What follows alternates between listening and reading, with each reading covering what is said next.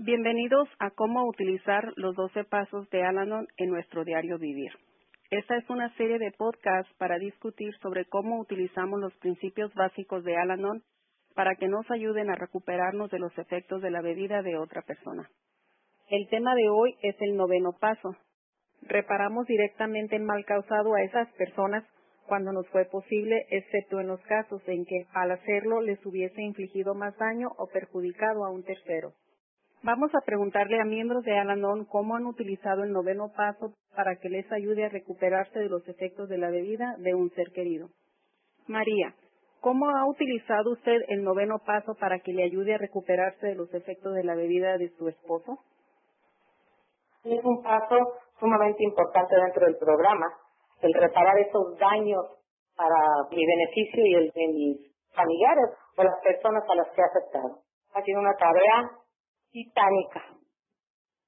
Y el poder adquirir el valor de aceptar el haber dañado involuntariamente, como quiera que haya sido, pero se ha dañado. Y he tenido que estarlo haciendo día a día. No es algo que yo pueda decir que ya hice y ya terminé. Yo creo que aún sigo dañando.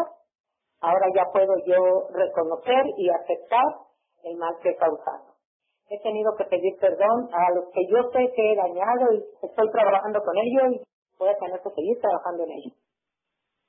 Gracias, María. Tere, ¿nos puede decir cómo ha utilizado usted el noveno paso para que le ayude a recuperarse de los efectos de la bebida de su ser querido? El noveno paso dice reparar directamente el mal causado. Alguna de las veces que yo tuve y que sigo teniendo que reparar esos daños. También a esa lista darle prioridades, cuál es la que más en ese momento necesito hacer, a qué persona. En lo personal, cabezaba mi lista mi ex esposo, que es ahora, y mi hijo.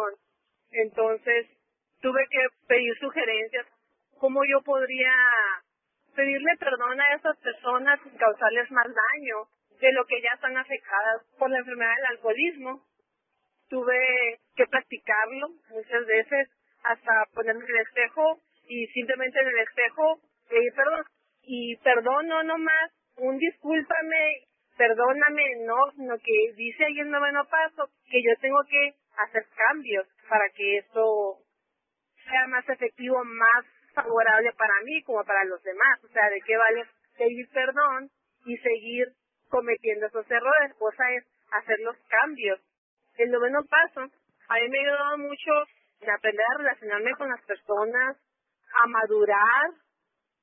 Lo sentí así como liberarme de tal vez algún resentimiento o alguna culpa que yo haya tenido, remordimiento.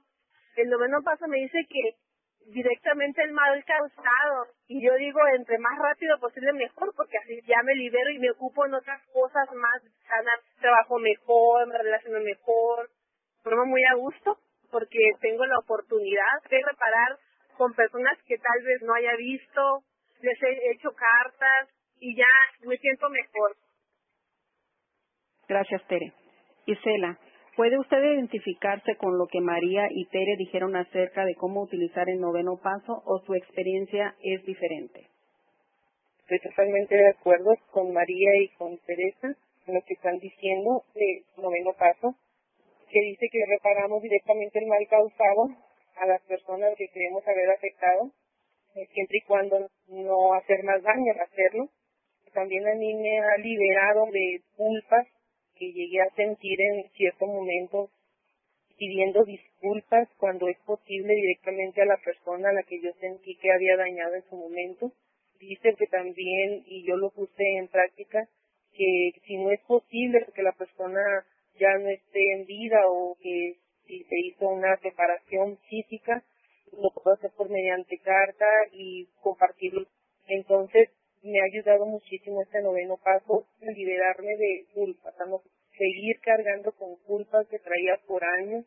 Y dice también que haciendo cambio de actitud es como uno puede reparar ese daño causado, no seguir haciendo lo mismo que ha hecho uno por tanto tiempo y que ha causado ese daño. Entonces, el yo empezar a hacer cambios de actitud conmigo misma primeramente, que era la que más dañé, y luego ya empezar a hacer esos cambios de actitud, como por ejemplo darle una sonrisa a mis hijos en la mañana, darles unos buenos días a mis padres cuando los tengo en mi casa, o sea, hacer algo diferente a lo que yo había hecho anteriormente y que causé daño.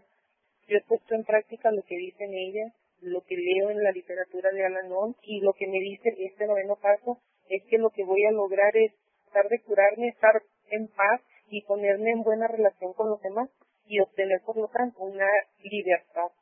Entonces, el yo quitarme de encima todas esas culpas, estoy enfrentándome sí al pasado, pero para tratar de corregir lo que pueda corregir, no aferrarme en querer remediar el pasado, porque el pasado ya quedó ahí, en ese pasado. Yo tengo que hacer algo diferente y eso lo primero que empecé yo a hacer cuando llegué al programa fue cambiar mi actitud.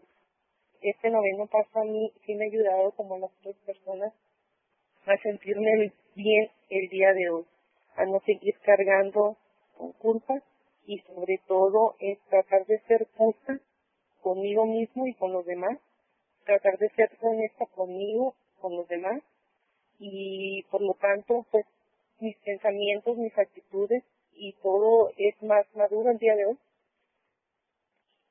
Gracias, Gisela. Gracias a todos ustedes por escuchar esta discusión acerca de cómo utilizar el noveno paso en nuestro diario vivir. Recuerden que el noveno paso es, reparamos directamente el mal causado a esas personas cuando nos fue posible, excepto en los casos en que al hacerlo les hubiese infligido más daño o perjudicado a un tercero. Y le invitamos a que se una a nosotros en una reunión presencial de grupos de familia Alanon en su propia comunidad. Gracias por escuchar cómo utilizar los 12 pasos de Alanon en nuestro diario vivir de grupos de familia Alanon.